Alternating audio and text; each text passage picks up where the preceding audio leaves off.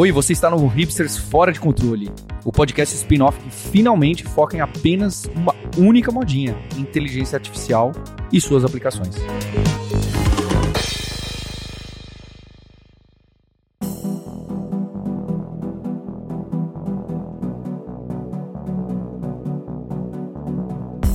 Olá, seja muito bem-vinda, muito bem-vindo ao spin-off do seu podcast favorito, Hipsters Fora de Controle, que semanalmente a gente fala sobre ferramentas de IA aplicado, que tem por aí que você já pode usar no seu dia a dia, os estudos, tendências de vários mercados também, com esse pezinho ou pezão na inteligência artificial. E a gente tem aqui hoje o Guilherme Silveira, que é o cofundador e também o Chief Innovation Officer da Lura, tudo bem? Tudo bem, Marcos, obrigado. Muito bom estar aqui hoje.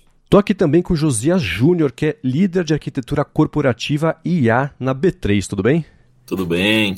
E a gente tem aqui também a Fabiana Sampaio, que é jornalista lá na Startups, é especializada no mercado de TI corporativa, tem passagem pela IT Media, por exemplo. Tudo bem, Fabiana? Tudo. Gente, super obrigada pelo convite, viu? Um prazer estar aqui com vocês. É um prazer ter você aqui com a gente para falar desse mercado que eu estou mais próximo até do que o mercado da programação mesmo, essa mão na massa de código, etc. E que a IA esbarrou de um jeito. Foi entrando de um jeito meio, meio, meio atribulado, né? A gente tem as redações todas aí passando por algumas reestruturações, etc., em, em relação a isso.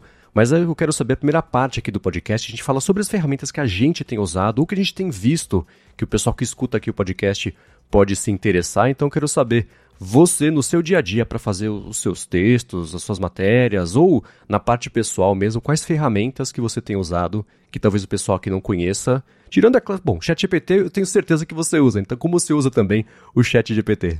Olha, eu vou confessar para ti que eu não uso tanto o ChatGPT, acredita? Olha, eu, eu experimentei assim para uh, sugestões de receitas com salada, filmes de terror, dicas de filmes, assim mais para para a vida pessoal. Uh, no profissional, como jornalista, uma ferramenta que está me ajudando muito para transcrever uh, as minhas entrevistas de áudio para texto. Né? Porque antes da inteligência artificial, geralmente eu sempre gravo as entrevistas para não ter que ficar escrevendo em cima do que o entrevistado está dizendo. E aí eu, ouvi, eu ouvia de novo a entrevista para poder escrever. Então, eu tenho usado uma ferramenta de IA chamada Reshape, que ela é brasileira. E aí é só você uh, colocar o vídeo ou o áudio do, do arquivo, que ela transcreve bonitinho em texto todas as, as minhas frases e a do, do entrevistado. Então, gente, é maravilhoso para não perder tanto tempo, né? Então já está ali, você já copia e cola para um, um documento que você vai escrever a sua matéria, e aí, lógico, aí você faz a sua mágica, né? Porque a IA não, não faz a mágica, aquele toque que só nós jornalistas sabemos dar na matéria, né? Então, essa ferramenta de transcrever áudio em texto tem sido incrível para mim. É interessante que a gente já a gente falou sobre algumas delas aqui umas vezes. Eu mesmo, para fazer a transcrição aqui do Hipsters, é, eu tenho usado a Mac Whisper, que ela é de um desenvolvedor independente que fez isso em cima dos modelos da OpenAI, do Whisper da OpenAI. Esse pessoal da Reshape sabe dizer se fez uma coisa parecida ou se, se é um modelo deles, como é que funciona? Então, a, a, Reshape eu acredito que é um modelo, modelo próprio, criado por eles, não, não é baseado no, no OpenAI, Open não. Ah, uh, mas é, assim, é pago, inclusive eu, eu tenho procurado uh, tecnologias gratuitas para fazer isso e não encontro. Vocês conhecem alguma? Hum, dá uma espiadinha, a OpenAI tem o um modelo Whisper, e aí você né, tem que saber como fazer a implementação das APIs, etc., do certo. modelo para fazer por conta própria. Mas existem, a que eu uso é essa Mac Whisper, funciona é, só no, no macOS, e ele tem uma versão alternativa da App Store chamada, acho que Whisper Transcription, é uma coisa assim. Ah, tá. Mas é, que funcione online, eu não me lembro de ter visto nenhuma que, que possa ajudar. É. Mas quem está escutando aqui o episódio pode fazer o seguinte: pode deixar nos comentários do post as ferramentas de transcrição que vocês têm usado para a gente poder trazer isso também nos próximos episódios e, enfim, né, ajudar mais gente, incluindo a Fabiana, que está em busca de algo assim. É, boa. E você, Josias, quais ferramentas você aí no seu dia a dia tem usado tanto para fazer ou agilizar ou possibilitar partes do seu trabalho mesmo, a sua mão na massa, e também na, na, vida pessoal, né? O Gui falou semana passada que ele usou IA para ajudar no convite da festa do filho, etc. E para você, como é que tem sido? A gente está indo por uma linha de uso em massa da IA generativa e da inteligência artificial, porque a gente acredita que ela vai transformar o nosso negócio e agilizar muito os nossos processos. Então a gente usa desde criar a primeira versão de um contrato é, até o processo de desenvolvimento de software. Então eu tenho ali algumas ferramentas como o GitHub Copilot, eu tenho o próprio DAO.io para geração de desenho de arquitetura, uso o próprio ChatGPT, claro que numa instância fechada aqui nossa, para não vazar os dados, para fazer pergunta, olhar para o nosso backlog, olhar para os nossos incidentes e ter novas funcionalidades dentro dos nossos sistemas e, e, e produtos né, para os nossos clientes. Então a gente usa de forma massiva aqui. Eu diria que tem muito uso e cada dia surgem mais possibilidades. Bacana. Você pode dizer, pode compartilhar com a gente algum caso mais de uso que a IA tenha possibilitado de existir aí para vocês, ou até de chegar ao mercado, que não teria sido possível lançar nesse momento, demorado muito, ou seria impossível de fazer mesmo? É, a gente está lançando um produto no mercado aqui, um spoiler para vocês aí de, de lançamento, oh. na nossa plataforma que é o Hub de Educação. Então lá você vai ter um assistente, um chat, e a ideia da IA generativa é ser um copiloto, né? Então lá você vai poder fazer suas perguntas com linguagem natural e ele vai responder sobre o mercado financeiro. E esse é um case legal. A gente só conseguiu agora com o boom da IA generativa, né? Porque é, a gente aprendeu muita coisa com isso. Uma vez que eu lanço uma ferramenta dessa no mercado, eu tenho que me preocupar com as respostas, com a camada de ética, como ele vai responder aos meus usuários. Então foi um puta trabalho nosso aqui para cuidar desse tipo de coisa, né? Para aprender como lidar com isso, como se preocupar com esse tipo de coisa, que antes não era preocupação. Então aqui em breve vocês verão aí no Hub de Educação esse copiloto para ajudar as pessoas que estão aprendendo aí sobre o mercado financeiro. Que legal, interessantíssimo. Vou usar inclusive para dar uma espiadinha. E você, Gui, você descobriu alguma ferramenta de uma semana para cá que tenha melhorado o seu dia a dia, que o pessoal pode se interessar, pode curtir, clicar na descrição? Eu descobri uma coisa muito curiosa e queria compartilhar e queria também saber de ouvintes e ouvintes nossos que são que tiveram a mesma situação que eu essa semana. Eu não descobri uma nova ferramenta, porque essa semana, meu tempo livre, eu joguei xadrez. E o que eu descobri foi que, indo no chat GPT, essa semana o chat GPT não estava mais inteligente, mas eu estou mais inteligente essa semana. Então eu queria saber quem essa semana ficou mais inteligente, porque o chat GPT continuou o mesmo. É super curioso isso, não, não entendi por quê. Fica aí, só, só isso essa semana mesmo. O update de software dessa semana foi o do Gui e não do chat GPT. Muito bem. Eu vou trazer aqui para a galera que quiser conhecer, eu descobri recentemente uma ferramenta chamada Ideogram. E ela é uma IA que faz imagens nesse esquema que a gente conhece, o Midjourney, o Dali, etc. Mas eles implementaram, eles acabaram de lançar no pessoal que era do Google, inclusive, e eles acabaram de lançar um suporte a texto, porque a gente sabe que a IA escrever, né, uma coisa que você pede, escreva o texto tal, vem um monte de né, não vem o texto. E eles, no modelo deles, implementaram isso, e o pessoal está usando para fazer, né, alguém segurando uma placa escrito não sei o que, né. E gerou tanto interesse que eles estão com o servidor meio balançando aí. Então, hoje de manhã, testando. Tinha hora que estava no ar, tinha hora que falava, gente, desculpa, baleou, a gente vai voltar daqui a pouco tal. Mas eu pedi a gere para mim um, um, aviso em neon, não, um sign em neon escrito hipsters fora de controle. Ele gerou. Posso deixar aqui na descrição para quem quiser dar mais piadinha. Claro que daria para dar uma refinada, né, e mexendo ali no prompt para ficar mais bacana, mas o fato de ele ter gerado o texto que eu pedi, e você lê e é isso, já é um avanço em relação a essa mesma facilidade em outras ferramentas. Então vou deixar na descrição que você consegue deixar, além disso, pedir aquelas o que a gente já sabe, né? Deixa mais cinemático, deixa no estilo de ilustração, arte conceitual, etc. Isso pode ajudar o pessoal que estava usando outras IAs de desenho que está tentando fazer algo com escritos e que não funciona.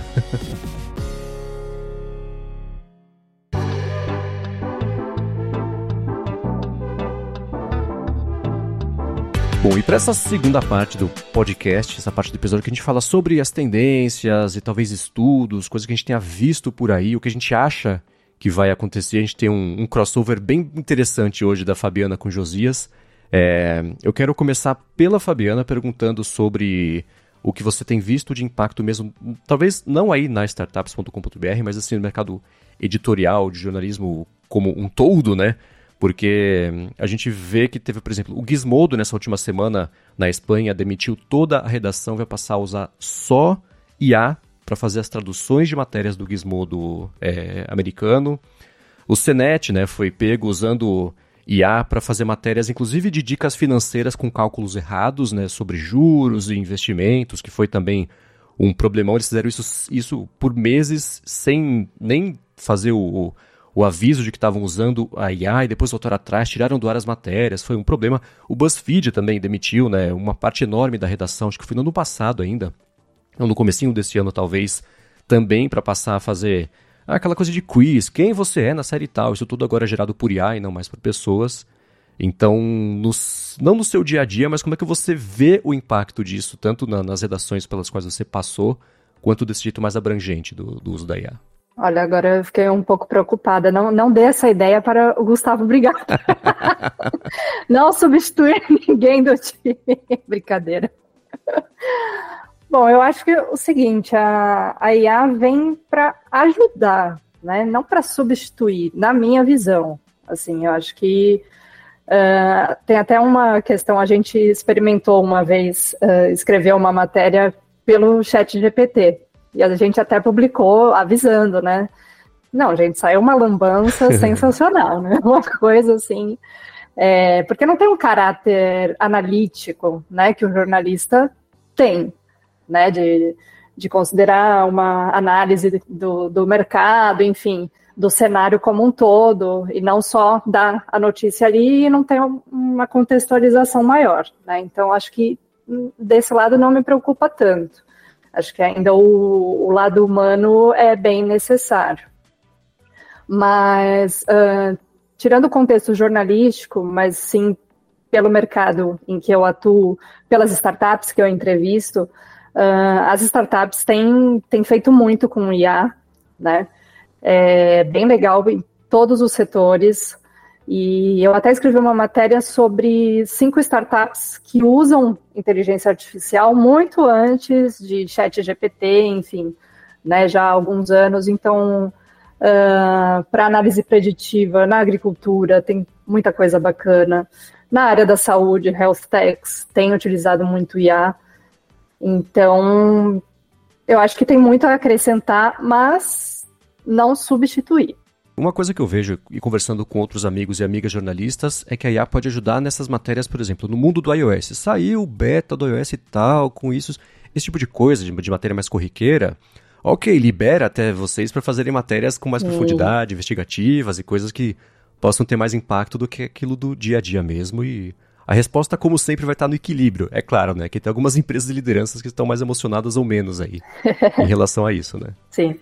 Agora, Josias, no caso da B3, para a gente ter um, uma base para depois extrapolar a partir disso, qual é a história da B3 com machine learning e IA antes desse boom recente, né? É, e assim, é, antes dessa, dessa geração nova, quais eram as ferramentas ou as práticas da B3 que estavam ligadas já a esse mercado de machine learning e IA? A B3, a gente é uma empresa naturalmente de infraestrutura de mercado financeiro, mas tem muito dado, né? A gente precisa estar gerando valor a partir disso. A B3 não só fazia isso dentro de casa, como adquiriu outras empresas que são especialistas nisso, exemplo da compra da Nelway e da Neurotech, que agora fazem parte do grupo da B3. Então a gente já praticava IA, mas eu diria que para coisas específicas, não não não para tudo. Hoje a gente olha para IA para tudo, a gente pensa IA todo dia, qualquer atividade que a gente faz, a gente está pensando que, como é que eu posso ou automatizar ou usar IA para alavancar. É, eu queria fazer uma pergunta para a Fabi na linha que ela falou, porque eu tenho uma percepção assim, né? Eu tenho uma percepção de que, para minha área, bem especialista, o chat GPT ali, ele não consegue competir comigo, né? Humilde, né? Humilde. Ou competir com pessoas, eu diria competir com pessoas especialistas naquele tema. Então, por exemplo, eu sou um jornalista, estou usando GPT, eu sei que ele não vai me substituir. Eu sou um cara da área de inteligência artificial que faço cálculos estatísticos, eu sei que ele não vai conseguir me substituir. Mas quando eu olho para uma área, por exemplo, medicina, que eu conheço nada disso, e faço uma pergunta, eu me impressiono. Será que é aí que está o segredo. Ele talvez seja muito generalista, mas pouco especialista, e a gente vai continuar precisando dos especialistas, não a gente vai perder conhecimento. Qual é a sua percepção sobre isso? É, eu concordo contigo, exatamente. É muito generalista, né? Até ajuda, mas é, como eu, como eu disse anteriormente para o Marcos, eu eu só me rendi aos encantos da, da IA para transcrever as minhas entrevistas do, do áudio para o texto. Como base de informação, eu ainda prefiro pesquisar no Google. Não sei, eu fico meio. Por não ter esse caráter tão certeiro, tão. Não sei. Eu ainda fico meio receosa. Esse tem sido o desafio de todas essas empresas, na verdade, especialmente as que se baseiam em modelos do Transformer, que é justamente o caso do ChatGPT com a OpenAI. E existem iniciativas, nessa última semana apareceu um paper, vou deixar na descrição para quem quiser conhecer, que é um, um, modelo novo que usa, depois que você ele pega o contexto da, do prompt que você deu, da resposta que a IA gerou para você, usa isso, faz uma pesquisa rápida com isso para gerar o quanto é confiável ou não, e, por exemplo, você pediu ajuda para fazer alguma coisa em Python, gerou um código lá, esse modelo cria, pega esse código que foi gerado, cria ali uma aplicação rápida para ver se o código funciona e te entrega dizendo se, se ele validou ou não. Né? Então, essa confiabilidade, sem dúvida, vai passar a.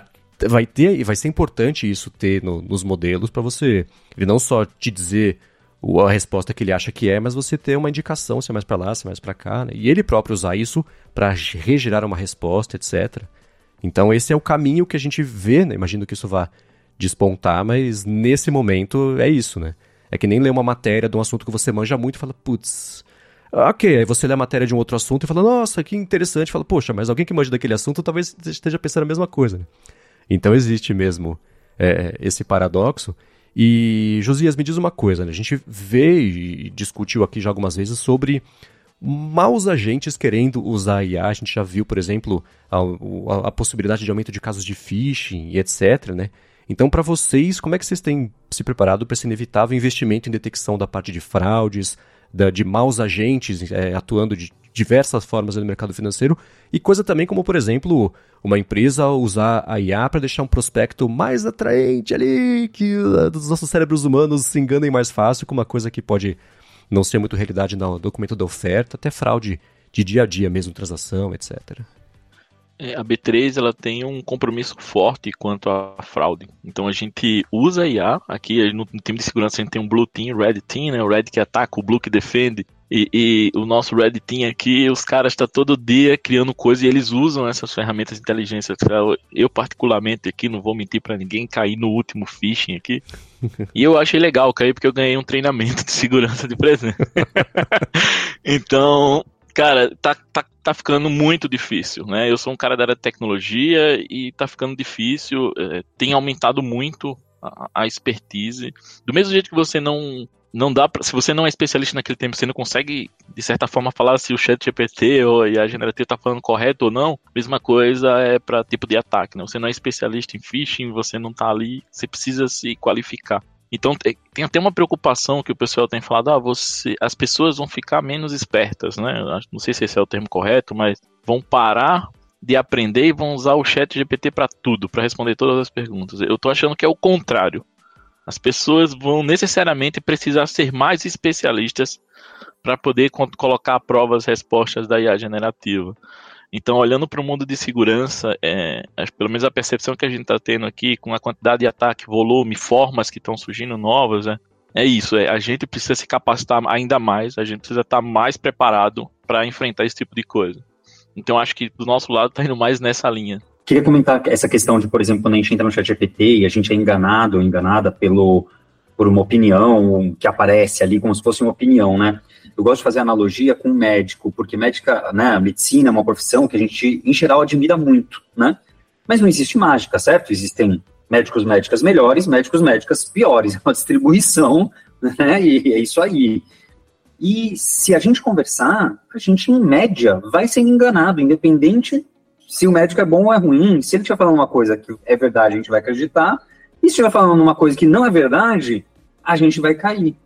Não só porque a gente tem uma falta de conhecimento daquela área, né? Mas porque existe um poder de autoridade daquela ferramenta, né? Não é ferramenta, no caso, é um ser humano, né? Mas no GPT tem essa autoridade, né? A gente comprou que existe autoridade e ela é capaz de opinar que seja da forma medíocre, da forma mediana, certo? Pega um médico mediano, ela expert do médico mediano. O médico mediano, com certeza, é capaz de me convencer se eu não correr atrás no Google depois da informação. Estando certo ou errado. Não estou dizendo se o médico mediano é certo ou errado, tá? Tô dizendo, existe um mediano, ponto. essa pessoa mediana, é, ela é capaz de me, de me direcionar. Então, a gente tem que, tem que ser educado mesmo para que a gente tome esses cuidados, né? Não cairmos em, em truques, porque agora né, não é um médico ou uma médica que estudou tantos anos, etc e tal, passou em teste, blá, blá, blá, blá, blá, né? É o chat GPT falando da minha da minha pinta, sei lá. E um complemento também sobre o Josias comentou de existir essa impressão de que ah, as pessoas vão ficar mais burras, mais preguiçosas, porque vão depender do chat GPT. Esse é um argumento pessimista que existe desde os primórdios da humanidade, né? A calculadora ia deixar as pessoas mais burras, o computador ia deixar as pessoas mais burras, a internet ia deixar as pessoas mais burras, e é sempre o contrário. Eu tenho certeza que na idade das cavernas, alguém escreveu na parede com, com uma pedra falou, não, a pessoa está escrevendo vai ficar mais que não vai ter que lembrar. Né? Dá para você aplicar uhum. esse tipo de, de lógica pessimista para tudo e vai ser uma vida bem mais chata, eu acho. Né? Acho que o contrário tem se provado realidade, né? Em vários aspectos, em vários mercados. Então, sempre que a gente se deparar com uma coisa assim, eu tendo a desconfiar.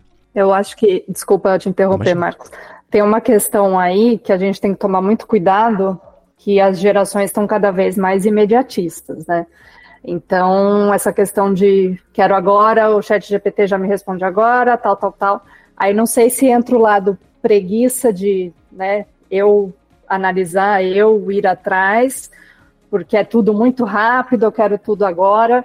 Então, eu acho que tem aí um, a questão do imediatismo, quais, quais, quais são os limites né, desse imediatismo e, e com a evolução da IA, o quanto nós nos tornaremos é, não viciados, mas vítimas desse papum aqui, resolveu o problema, próximo, vamos, uhum. e nem, ah, deixa eu ver se tá certo mesmo.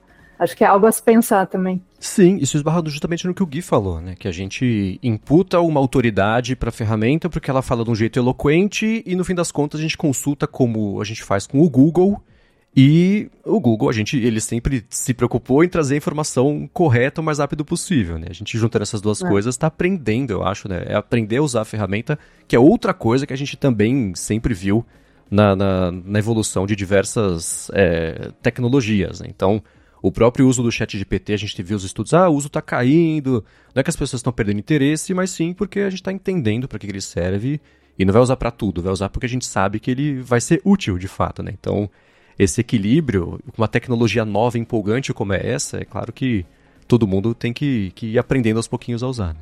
Agora, Josias, voltando para você, o papo para o assunto do mercado financeiro, é, esse é um ambiente que é bastante regulamentado, né? E eu queria entender como é que o uso das IAs esbarra nessas regulamentações. Como é que tem sido a relação das ferramentas que surgem, por exemplo, coisa desde trading até as empresas que usam IA na operação que de alguma forma esbarra em vocês. Como é que tem sido isso? É, eu vou dar um exemplo do que está bem próximo de mim, que eu tenho mais detalhes, que é o processo de desenvolvimento de software. A gente parou para o desenvolvimento de software, a gente falou, vamos olhar para IA, tudo que a gente tem disponível no mercado agora, e vamos criar uma jornada inspiracional. Vamos, o sonho, o que, que a gente vai fazer aqui que em uma hora a gente consegue pensar numa dor do cliente lançar um produto. Então a gente sentou, reuniu várias pessoas de várias áreas e começou a falar da jornada inspiracional. Uma coisa muito legal que aconteceu foi, a, as grandes etapas, as macro etapas, a análise de requisito, o desenvolvimento, o deploy, o custo, se mantiveram. Elas não mudaram o conceito. Então, a entrega, o processo, ele se manteve o mesmo. O que mudou foi o como. Foi a forma de fazer aquele grande processo. Então, quando a gente olha para regulador, é a mesma forma. Os processos de auditoria, eles continuam da mesma forma. O que muda é o como. Então, antes eu precisava mandar um relatório gigante para o meu auditor, para que ele pudesse ali passar meses, meses entendendo que a gente entende que a auditoria também é algo útil para a gente, ajuda a gente a crescer, ajuda a gente a melhorar, a entregar um produto melhor para o nosso cliente. Então, à medida que eu dou um prompt que está conectado a todos os meus documentos, o auditor pode ali fazer perguntas rápidas e já chegar ou entender em que, em que documento está, né, e tentar trazer para a gente aquele, aquela observação, aquela melhoria que a gente precisa aplicar. Então a gente também agiliza esse processo. Então eu diria que para auditoria, para questão de compliance, para questão de, de regulador, a gente facilitou a não só a nossa vida, também como a vida do regulador para entender tudo que a gente está fazendo. Hoje ele pluga lá na minha base do Confluence e vê tudo que está documentado, todos os meus sistemas, como, como, eles interagem. Antes não, antes era uma mala de papel que eu mandava para ele e ele ficava lá meses estudando, né? Bacana. E Fabiana, construindo em cima disso, isso tudo que o Josias falou está acontecendo no Brasil, com uma empresa brasileira, né? É, e que com outras empresas também, a gente tem falado sobre algumas delas aqui e está trazendo, conversando o pessoal. Isso vai seguir acontecendo aqui no Hipsters Fora de Controle. Mas eu queria entender como é que você está vendo esse mercado de IA no contexto brasileiro, das empresas e das startups, né? É, não faz muito tempo saiu uma matéria no estado de São Paulo comentando que o Brasil tem uma dificuldade tanto da parte de investimento, é, seja de empresas de fora investindo aqui, seja de investimento interno próprio mesmo, quanto da parte de talento, capacitação do pessoal, pinta alguém que é muito bom no que faz, acaba sendo contratado e vai lá para fora. É, essa foi a matéria que o Estado de São Paulo trouxe. Eu quero saber a sua impressão a respeito disso, o que você tem visto no seu dia a dia mesmo, nas, nas empresas, nas matérias que você reporta.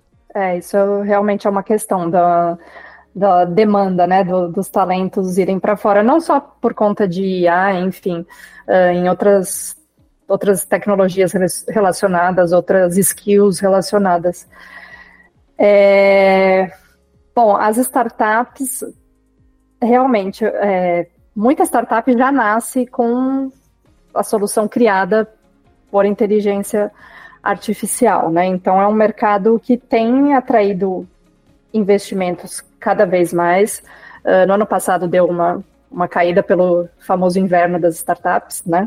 Agora, esse segundo semestre que está uma retomada bacana, tendo uma retomada bacana aí dos investimentos em startups, mas eu vejo que as startups uh, têm, muito a oferecer. É, eu não sei se, se os investidores têm medo por conta de, da, da questão que a gente estava discutindo.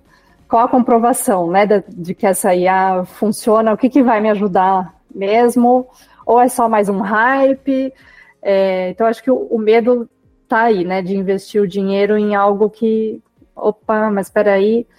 Não sei se isso esbarra, esbarra também na falta de uma regulamentação da inteligência artificial, que está em tem um projeto aí, mas está em análise, não sei o quanto pode demorar isso, né? Não sei a percepção de vocês quanto a isso, se isso vai, vai resolver muita coisa. Uh, mas enfim, eu acho que é um mercado promissor, assim, um, eu vejo que está crescendo e com certeza deve, deve expandir ainda mais aí investimentos e, enfim, desenvolvimento de soluções.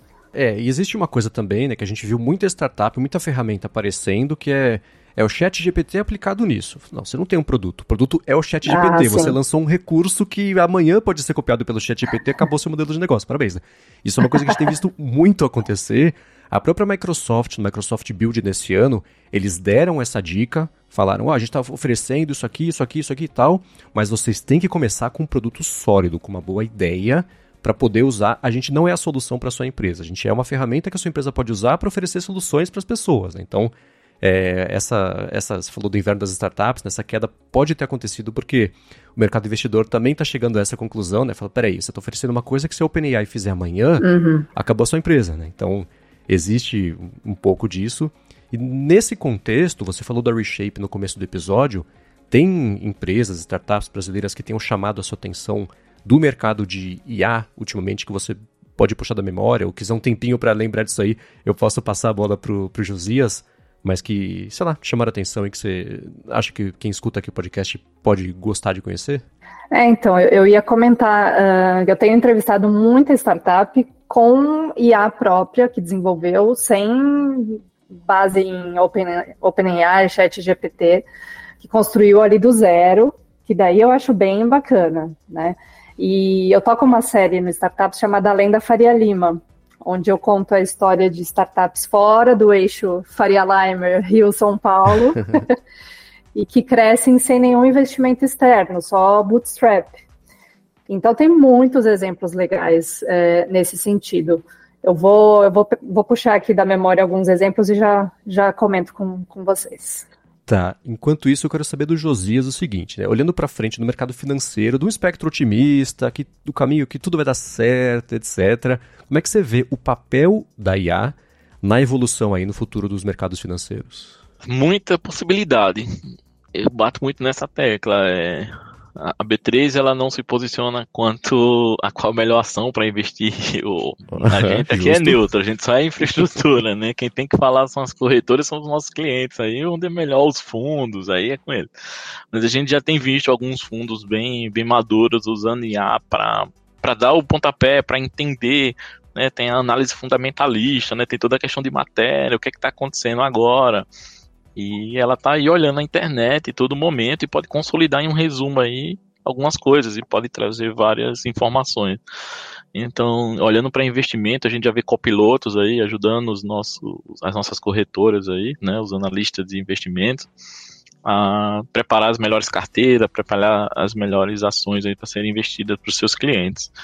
Então eu acho que é um mundo, um mundo assim, sem volta em uma, uma transformação que a gente está vivendo aqui. É, em relação a, a, ao que a Fabi falou de, de regulação, eu acho que a gente tem que, tem que acelerar isso, né? Porque vocês não sabem se eu sou um IAC. né? não dá para saber hoje em dia, talvez. né? Eu vi algumas startups, eu participei de um evento recentemente em Floripa, o Startup Summit, e lá eu encontrei uma startup que o cara, eu falo algumas frases e ele cria uma, gera uma nova voz muito parecida com a minha, fazendo as mesmas pausas vocais. Eu sou paraibano, então tenho esse sotaque aqui. Com esse mesmo sotaque, e que ele começa a coletar informação ali da fazendo uma APIzinha com chat GPT, gerando gerando linguagem natural e falando como se fosse eu aqui. Então, no mínimo tem que falar que o pessoal, ó, Aqui é o IA generativa, né? Para que a gente não saia enganando as pessoas, né? Que a gente já vê alguns casos desses acontecendo. Foi o caso que a gente citou aí no começo em relação a matérias, né? Então já tem alguém escrevendo matérias que assina embaixo e aí é a generativa que está gerando e as pessoas estão sendo enganadas, né? Uhum. Eu vi um livro recentemente, né? Que, que era o livro escrito pelo ChatGPT e lá achei legal que tinha um rótulo falando, ó, 100% escrito pelo ChatGPT. Eu não sei quem vai ganhar esse royalties, mas a pessoa só imprimiu, né? fez o processinho ali. Então, é, essas coisas a gente precisa entender, né? Pelo menos para deixar as pessoas seguras, né? Ou, ou, fazer as pessoas refletirem, né? E aí o mercado financeiro está se preparando para isso, né? É, olhando para esse tipo de coisa, esse tipo de compra de opção, é, modelo de trabalho diferente. Então, estamos tá, trabalhando nisso dia a dia, né? É difícil, uhum. mas estamos nessa linha. Sim, e você falou de corretoras e IA e etc. É claro que não cite nenhuma corretora, nada assim. Né? Minha pergunta é mais de um jeito mais abrangente. É, como é que você tem visto, que vocês aí têm visto, o uso de IA por parte de corretoras e eu acho que isso pode esbarrar justamente no papo também de regulação, até onde hoje pode ir, até onde não é, não é proibido, mas o caminho é que talvez seja proibido usar para fazer algum tipo de coisa. Como é que tem sido esse assunto, esse vespero no mercado financeiro? É difícil para uma corretora ter um analista de negócio para cada pessoa, para cada perfil, para cada renda, né? Então o que a gente tem visto é a possibilidade da hiper personalização. Então as corretoras estão usando muito IA para hiper personalizar. Então Josias para você é essa carteira dessa forma nesse momento. Antes eles faziam uma carteira que falava a carteira ideal e replicava isso para várias pessoas são pessoas com perfil diferente, que querem arriscar mais, querem arriscar menos, que tem mais grana, tem menos grana. Então eu acho que eles estão indo nessa linha. A IA está trazendo essa capacidade para a corretora, para cada cliente específico, a melhor carteira específica para aquele cliente, para aquele momento de vida dele. Isso esbarra, eu acho, e a gente, você próprio trouxe esse assunto no comecinho do episódio sobre viés, né? Eu imagino que, e a gente tem visto, na verdade, que a pressão por uma atenção maior sobre viés, sobre um modelo que tome decisões que não leve, sei lá, a gente falou sobre seguro de saúde há alguns episódios, ah, tem que se preocupar com o modelo não levar em conta se a pessoa é branca ou não para oferecer uma taxa maior, menor, esse tipo de coisa a gente vê acontecer em modelos no ar hoje, tem IAs que são feitas para pegar isso aí.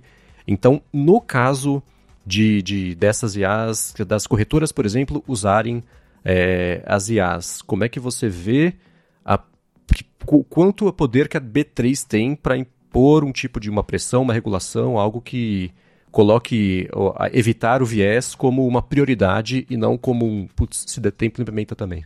Eu vou falar mais no escopo da B3, tá? Aqui na B3 a gente criou, tem uma área de Responsible AI, a gente tem um que a gente chama de COI aqui, que são nossos centros de excelência. Então, nesse centro de excelência eu tenho pessoas de diversas áreas da empresa, multidisciplinar, onde a gente discute exatamente isso que você falou. Né? Se eu faço um modelo de crédito e eu estou dando mais crédito para homem do que para mulher, eu estou enviesado, estou com preconceito.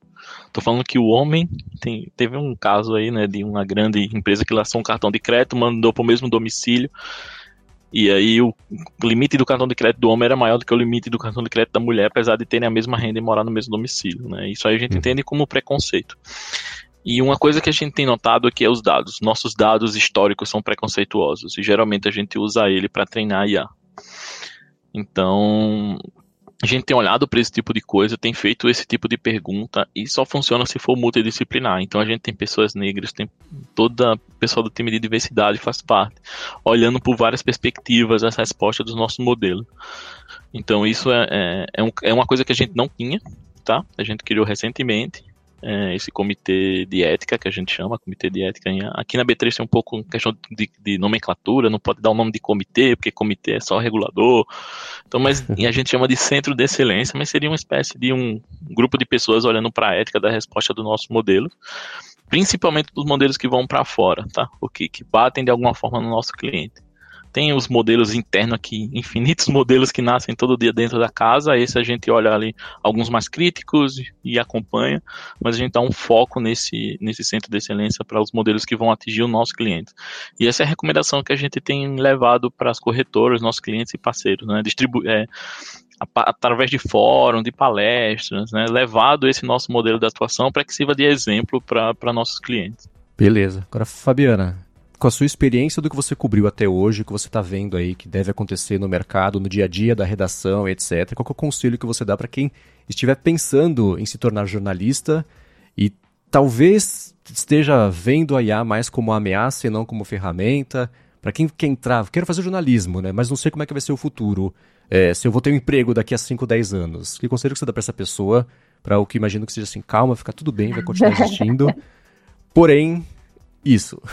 É, é, como eu, eu, disse anteriormente, uh, no jornalismo tem que ter a, a análise, né? O, o, com todo um contexto ali, análise de cenário, de, enfim, uh, do passado. Então, eu acho que ainda acredito que a IA não, não vai ser capaz desse, desse poder analítico né, que o jornalista tem. Então, eu acho que todo mundo pode ficar tranquilo.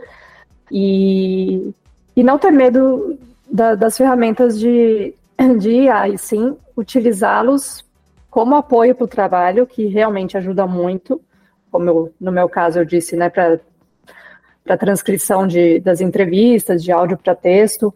Então, acho que é considerar a IA como uma ferramenta de apoio para melhorar a sua performance e não como um detentor da verdade da informação né, a informação, acho que a capacidade de análise ainda está em nossas mãos. Então, pense na IA como uma ferramenta para tornar seu trabalho mais produtivo, né, para você ter mais tempo, até mais para uma, uma análise maior.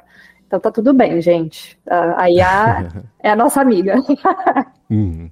É, e eu vejo, inclusive, existe o, o podcast Hard Fork, que é com o Casey Newton, e tem o Kevin Rose, que é do New York Times, e num episódio recente, eles falaram sobre é, aquele esquema de fazer anotações para tudo, né? as pessoas que catalogam, organizam, etc., anotações, entrevistas, matérias, ideias e etc. E o Casey Newton comentou sobre como é, ele encontrou uma, uma ferramenta, eu vou deixar na descrição aqui, se eu encontrar antes da publicação do episódio, que ele pode alimentar tudo que ele já produziu de texto colocar nessa ferramenta e, com base nisso, é, interagir com ela assim. Quais são os aspectos que eu não costumo tratar nas minhas entrevistas, que eu estou deixando passar batido, ah, que seria ah, interessante isso é tratar? Bem bacana. Então é um, um, olhar muito mais abrangente do seu corpo de trabalho, e aí, de novo, é a ferramenta, não é assim, cria uma entrevista para mim, não é isso, mas analise, né? É, é, ele conversar consigo mesmo para poder entender quais são as, uh, os aspectos que ele está deixando passar batido, se está dando muita atenção para um aspecto e não para outro. Então, esse tipo de, Coisa de novo, é ferramenta. É, é uma autoanálise guiada inteligente para você melhorar o que você faz e isso não tem como ser ruim, né? Sim, isso é bem bacana. Agora, Josias, a mesma pergunta para você. no contexto de machine learning para quem quer entrar no mercado, ou nesse mercado por meio do, do, do, contexto financeiro, ou entrar no mercado financeiro e de olho no machine learning, qual que é o conselho daqui para frente? É, e aí eu vou entrar no chat GPT de novo, né, que é o nosso hype. É, primeira coisa, use ela a seu favor. A IA generativa, vamos falar, ah, ela vai tirar o meu emprego. Não, ela vai dar o seu mérito. Então isso aconteceu, esse movimento aqui dentro da V3. As pessoas que usaram tiveram performance melhor, bem mérito. Pessoas que acharam tiveram medo, né, ficaram ali no que já faziam antes, não teve aquele ganho significativo. Aqui a gente tem um pilar de pessoas que olha para esse tipo de coisa aqui, né? Como é que eu Será que é só o fator IA tem outro fator, né? Então a gente está discutindo isso. Mas o meu conselho para quem está entrando nessa área é use tudo a seu favor, né? É, use no seu currículo, né? A gente tem, tem recebido currículos maravilhosos aqui, né? Claro que a gente tem um desafio maior ainda de entrevistar a pessoa e fazer as perguntas corretas. Porque, porque tem sido currículos maravilhosos. Então, se você não está usando para fazer seu currículo, eu já diria que você está um passo atrás, né? Então, é, tem, tem dificultado a vida do RH, tá? Tem dificultado e na, na triagem de currículo muito, assim, tem ficado só os. Assim, porque ninguém, talvez, talvez poucas pessoas são especialistas em criar currículo quando você está ali no começo de carreira, né? Então, ser genérico, ser aquele mediano já é maravilhoso nesse momento que você está. Então, eu acho que vai nessa linha, usa. Aí, inteligência artificial, ela não é um bicho sete cabeças, tá? Não é um monstro. Ela é fácil de fazer analogia. Né? Então você pode fazer analogia com a vida real, como as coisas funcionam. Esquece qual linguagem você vai usar agora, né? Você só precisa entender o conceito. A linguagem, a gente tem o Copilot aqui que ele escreve para você, desde que você faça a pergunta correta. Então a gente está falando aí nas mudanças de, de, de, do papel, né? Antes eu tinha um engenheiro de software desenvolvendo, agora eu vou ter um prompt engineer, um cara que vai lá e vai fazer as perguntas corretas, vai saber fazer a pergunta, criar o melhor contexto, e aí vai começar a fazer a solução dele. É... Aí você vai perguntar, será que um engenheiro desenvolvendo a mesma coisa em um prompt vai ser melhor? Talvez o código do engenheiro seja muito melhor do que o usando o prompt. O prompt seja mais generalista, só que o engenheiro vai levar seis meses e o prompt vai levar três dias. Então as empresas elas valorizam a velocidade com que as coisas são entregues. Então eu iria nessa linha, né? O conhecimento estatístico, eu acho que uma coisa que eu até já falei aqui, né, é muito importante. Ela não vai conseguir fazer os cálculos matemáticos, fazer as inferências estatísticas, entender qual é o melhor modelo ali. Ela vai ser mediana, generalista, vai jogar um ali que vai tentar se encaixar. Então você precisa entender quais são os modelos de machine learning, o que é que eles entregam, qual é o objetivo, onde é que está o viés, né, o que é overfitting, todos esses conceitos você precisa ter na cabeça, porque quando der a resposta você vai precisar avaliar. Então iria nessa linha. Use ela como seu copiloto, inclusive para você estudar. Então você vê um conceito novo, ouviu uma palavra no podcast que você não viu, vai lá, pergunta, entende, vê qual o caminho. Então eu acho que esse é o conselho para quem está começando. Use a seu favor, use todo dia, use para coisas que têm a ver com sua disciplina e use para coisas que não têm a ver com a sua disciplina. É aí que você vai notar a diferença. Algo que você é especialista e algo que você não é especialista né, e pondere. Acho que o recado é seja crítico. Cada vez mais as pessoas precisam ser críticas. Então essa é uma característica que a gente está olhando muito aqui para os nossos profissionais. Sejam críticos. Preciso de pessoas, não aquelas que fazem o que alguém fala, mas aquelas pessoas que olham para o que alguém pede e perguntam por quê. Os sete por quê? Pergunte por quê sete vezes. e aí você vai se convencer de que aquilo é para ser feito. Então seja crítico, critique e vá nessa linha que eu acho que tem um ótimo resultado. Legal, Josias, muito obrigado. Fabiana, muito obrigado também por terem doado um pouco do, seu, do tempo da manhã de vocês aqui nessa sexta-feira para participar. É, para quem quiser continuar esse papo com vocês, qual que é o melhor canal? Como é que as pessoas te encontram? Começando pela Fabiana, não sei qual canal você quer deixar de contato aí para o pessoal. Uh, bom, primeiro, quem quiser ficar atualizado aí sobre notícias do Venture Capital, startups, negócios, startups.com.br. Uh, podemos trocar ideia pelo meu LinkedIn, Fabiana Rolfini. Acho que é isso. Pessoal, me adicione lá no LinkedIn. Convido vocês para o maior São João do mundo, na Paraíba. Visitem a Paraíba. Quando for, me avisem que a gente se encontra e bate um papo lá. Minha terra, né? Tem que, tem que falar um pouco dela aqui. Mas me adicione lá no LinkedIn, Josias Rolim. A gente bate um papo, eu respondo bastante lá no LinkedIn. Tô, sou bem ativo, então acho que é o melhor primeiro caminho, assim.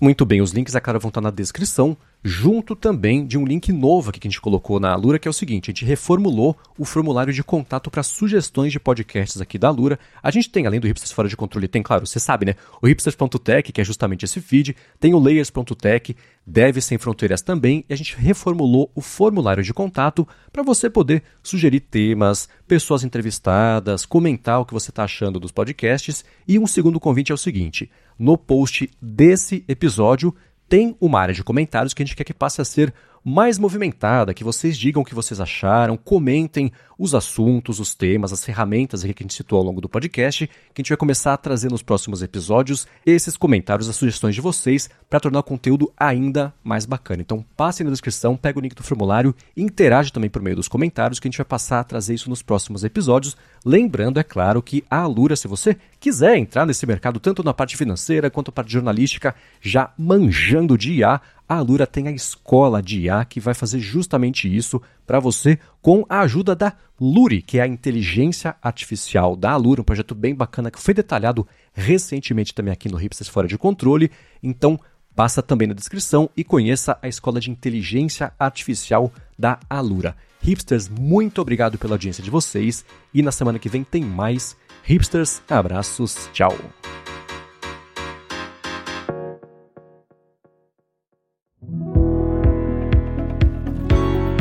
Este podcast foi produzido pela Alura, Mergulhe em Tecnologia, e Faculdade FIAP. Let's Rock the Future. Edição Rede Gigahertz de Podcasts.